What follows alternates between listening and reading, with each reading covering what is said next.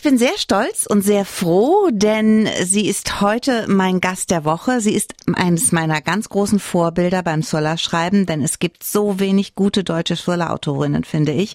Sabine Tiesler steht für mich ganz oben auf der Liste und sie ist heute bei mir mit ihrem neuen Thriller im Versteck, ganz frisch erschienen. Liebe Frau Tiesler, schön, dass Sie bei mir sind. Moin, ich freue mich.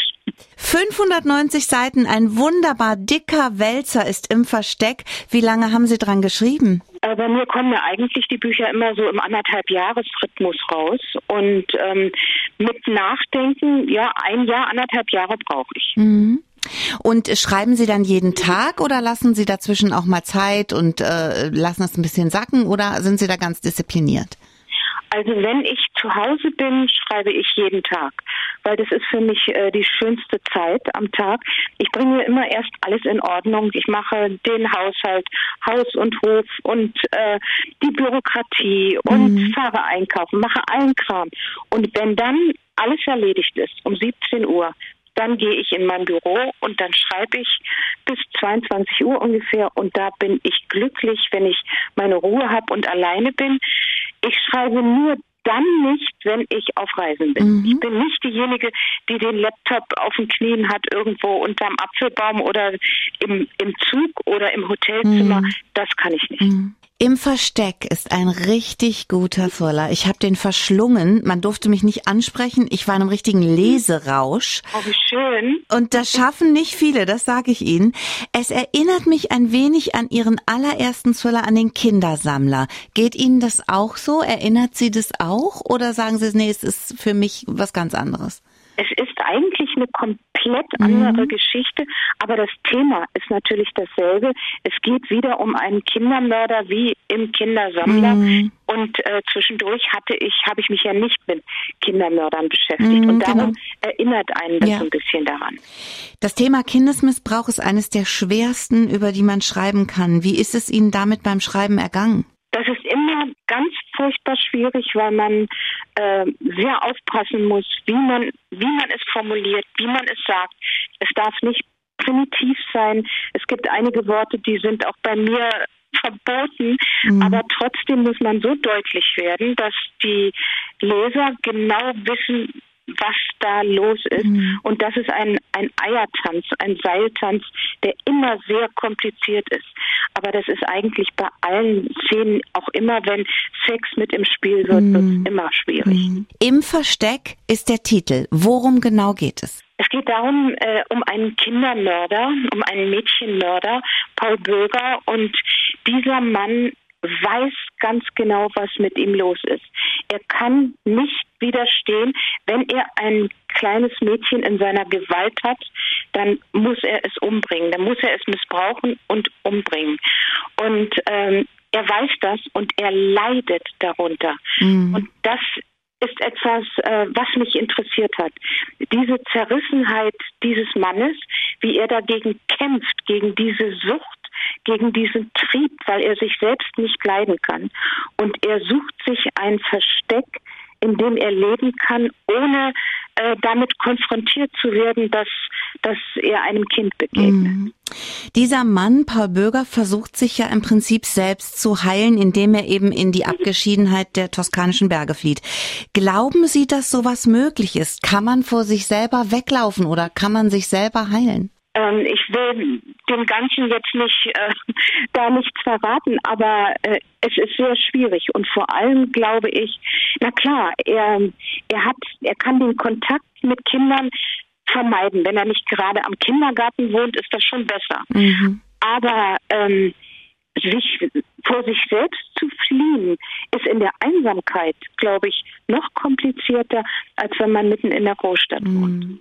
Es ist ganz schwierig auch als Leserin, das sage ich ganz ehrlich, denn ähm, man versteht, ohne jetzt zu viel vorwegzunehmen, man kann es verstehen, wenn auch niemals verzeihen oder tolerieren, was er da tut. Für mich bleibt er ein Monster. Wie ging es Ihnen beim Schreiben? Man entwickelt ja auch eine Beziehung zu seinen Figuren. Was halten Sie von Paul? Ja, natürlich ist er ein Monster. Ähm aber das ist ja der rote Faden, der sich durch alle meine Bücher zieht, ja. dass ich eben äh, die, die Mörder erkläre. Ich erkläre oft, wie ein ganz normaler Mensch zum Mörder wird. Ja, und das war eben äh, bei diesem Mann ganz genau dasselbe. Der Fotograf Paul Böger will in der Einsamkeit der toskanischen Berge seinen Trieb in den Griff bekommen. Er ist ein Serientäter, ein Mörder, der kleine Mädchen vergewaltigt und tötet. Frau Tiesler, diese Szenen sind schon brutal. Wie ist das für Sie beim Schreiben gewesen? Ich schreibe ja auch und ich habe ganz oft das Gefühl, wenn ich so brutale Szenen schreibe, das berührt mich sehr. Wie geht es Ihnen? Ja, das ist ganz schwierig. Ich sitze, es geht mir oft so, ich sitze wirklich am Computer und weine, mhm. während ich schreibe. Mhm. Oh mhm. Gott, geht mir jetzt schon wieder so. Ich darf ja. gar nicht dran denken. Ja. Und als ich dann äh, das Buch korrigiert habe, ich lese es ja dann immer wieder durch und so immer wieder, immer wieder, ähm, da habe ich jedes Mal, wenn ich an einige Stellen kam, gehofft, es möge gut ausgehen. Mhm aber es ist nicht gut ausgegangen. Ich habe mich dann selber gefragt, wie kannst du sowas schreiben? Das ja. Aber ich habe es in einer Form, glaube ich, geschrieben, dass es einem tief in die Seele fällt ja. und dass es einen schwer berührt, ohne dass ich irgendetwas ekelhaftes mhm. oder allzu brutales, actionmäßiges reingeschrieben habe. Aber das ist genau das, was einen so touched, sag ich, weil ja. es ist eben nicht bluttropfend, sondern es ist ein stiller Horror. Ich nenne es mal so. Genau, genau, ah. das haben Sie genau richtig formuliert. So ist das. Paul wurde als Kind von seiner eigenen Mutter sexuell missbraucht. Das ist ein ganz großes Tabuthema in unserer Gesellschaft und dabei passiert das oft öfter, als wir alle glauben. Dieser Missbrauch durch Mütter. Was hat den Ausschlag gegeben, dass Sie sich an dieses Thema herangewagt haben? Also ich habe mich ja nun mein ganzes Leben lang eigentlich immer mit Mord und Serientätern und ähm, mit Tätern überhaupt befasst und beschäftigt und mit Missbrauch. Und es ist so, dass es, ich wusste es die ganze Zeit, dass es ganz, ganz, ganz selten vorkommt, dass Frauen das tun. Ich habe es auch immer verdrängt. Und ich wollte es mir eigentlich auch nicht vorstellen und ich wollte auch nicht wissen, wie es dazu kommt. Ich habe mich einfach nicht damit befasst. Und in diesem Buch kam ich aber in eine Situation, wo ich dachte, okay, das mache ich jetzt einfach mal. Mhm. Ich versuche mal, mich da reinzufinden, was spielt sich da eigentlich mhm. ab. Ich wusste, dass ich mich da auf ganz dünnes Eis begebe, aber ich wusste auch, dass meines Wissens, ich kann mich täuschen, aber ich habe eigentlich einen ganz guten Überblick, noch niemand die dieses Thema literarisch mhm. verarbeitet hat. Und dann habe ich mich einfach mal getraut und es auch wieder in meiner eigenen sagen wir mal, sanften Art, aber dieses Furchtbare habe ich mhm. geschildert. Ja, und ähm, ich merke, dass mich alle danach fragen, nach diesen Szenen, äh, dass die wirklich so, so herausstechen, dass man, man kann auch nicht aufhören, daran zu denken. Nee. Vor allen Dingen mich als Frau hat es jetzt wirklich sehr berührt, weil es ist so unvorstellbar. Und ich kann Ihnen da nur ein ganz großes Kompliment machen, weil Sie haben das wirklich mit so viel Feinfühligkeit und Sensibilität angefasst, dass man ja, dass man es, dass man es ertragen konnte und dass man auch aufmerksam für dieses Thema wird. Das mhm. finde ich, ähm, das ist eine Kunst, sowas in einem Unterhaltungssektor zu schaffen. Das ist ja ein richtiges Psychogramm, was Sie da geschrieben haben. Wie bereitet man sich vor, wenn man so tief in die Seele eines Menschen eintauchen möchte? Das, das mache ich eigentlich automatisch, weil das ist genau das, was mich interessiert, was Menschen bewegt, Außergewöhnliches zu tun. Und ein Mord ist nun mal außergewöhnlich. Es interessiert mich einfach nicht, Ermittlungen zu schreiben. Mhm. Und es strengt mich auch an. Und ich mag nicht in den Kopf von Polizisten gucken, mhm. aber in den Kopf von Mördern und von Opfern, auch ganz wichtig, schon. Mhm. Und wenn ich dann in den Kopf von Opfern gucke, dann kommen diese, diese Szenen dabei heraus, wo ich wirklich nicht aufhören kann zu weinen, weil das ist dann richtig schlimm, wenn ein Mensch begreift, dass er in einer ausweglosen Situation ist und dass er dann nicht mehr rauskommt und dass er sein Leben verlieren will. Das ist schon richtig heftig. Es gibt hier eine Menge Nebenfiguren, die ziemlich nah am Täter dran sind in dem Buch, ohne irgendetwas zu ahnen. Der beste Freund von Paul zum Beispiel. Glauben Sie, dass man sich so in einem Menschen täuschen kann, dass man, dass ein Mensch andere so ähm, ja, ich sag jetzt mal, hinters Licht führen kann, was seine eigene Persönlichkeit betrifft? Ich glaube schon. Mhm. Er mordet ja im Geheimen. Er ist ja immer allein. Er und wenn er nach Hause kommt und sich dann einigermaßen zusammenreißt und nicht darüber redet, wie soll der andere das mitkriegen? Wie mhm. soll er mhm. es merken?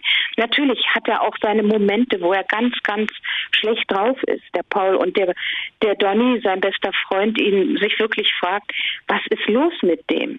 Mhm. Aber da kommt man nicht auf solche Idee. Ja. Und wenn Paul es ihm nicht sagt, dann kann er es nicht ahnen. Sie haben uns ein Kapitel rausgesucht, aus dem Sie uns gerne vorlesen würden, also dass Sie uns gerne lesen würden und da freue ich mich sehr drüber. Ich muss äh, allerdings dazu sagen, sonst versteht man das Kapitel mhm. nicht. Seine Mutter ist in Italien, wo er sich dieses einsame, versteckte Haus gesucht hat, von einer Viper gebissen worden. Und weil er ihr nicht geholfen hat, ist sie daran gestorben. Es war Abend, als die Leiche abtransportiert und Paul wieder zurück im Hotel war. Er warf sich aufs Bett und versuchte sich zu entspannen. Versuchte zu begreifen, dass der Tod seiner Mutter wirklich endgültig war. Sie würde niemals wiederkommen. Kritik und Gezeter hatten ein Ende. Aber er beruhigte sich nicht. Seine Gedanken rasten und sein Puls tobte. Das hielt kein Herz aus. Allmählich wurde ihm klar, dass er sie niemals loswerden, dass sie immer in seiner Erinnerung bleiben würde. Auch im Tod würde sie ihn weiter lenken und dominieren. Sie hatte ihn im Griff. Für immer und ewig. Er verließ das Hotel und ging zur Osteria. Dort bestellte er sich ein Pastagericht und eine Flasche Wein. Niemand fragte ihn nach seiner Mutter. Nun war er allein. Er sah über das Land und trank einen Schluck. Che bello, bellissimo. Allmählich ging es ihm besser und er trank schneller. Schließlich warf er den Kopf in den Nacken und schloss die Augen. Mama. Nicht ein einziges Mal hatte sie gesagt, dass sie ihn liebte. Nicht ein einziges Mal. Hatte nur geschimpft, gemäkelt und kritisiert. Ein Leben lang. Und jetzt war es zu spät. Er hatte alles richtig gemacht. Sehr schön. Vielen, vielen Dank für die Lesung. Das war ja. wirklich tief unter die Haut und eine, eine Schlüsselszene, wie ich finde. Frau Tiesler, bitte schreiben Sie noch ganz viele spannende Thriller. Ich liebe Ihre Bücher wirklich sehr. Sie sind ein ganz großes Vorbild für mich und ich wünsche Ihnen einen ganz schönen Tag und danke für das schöne Gespräch. Ich gebe mir Mühe und ich habe es gern getan und ich danke auch Ihnen für das tolle Interview. Bis zum nächsten Mal.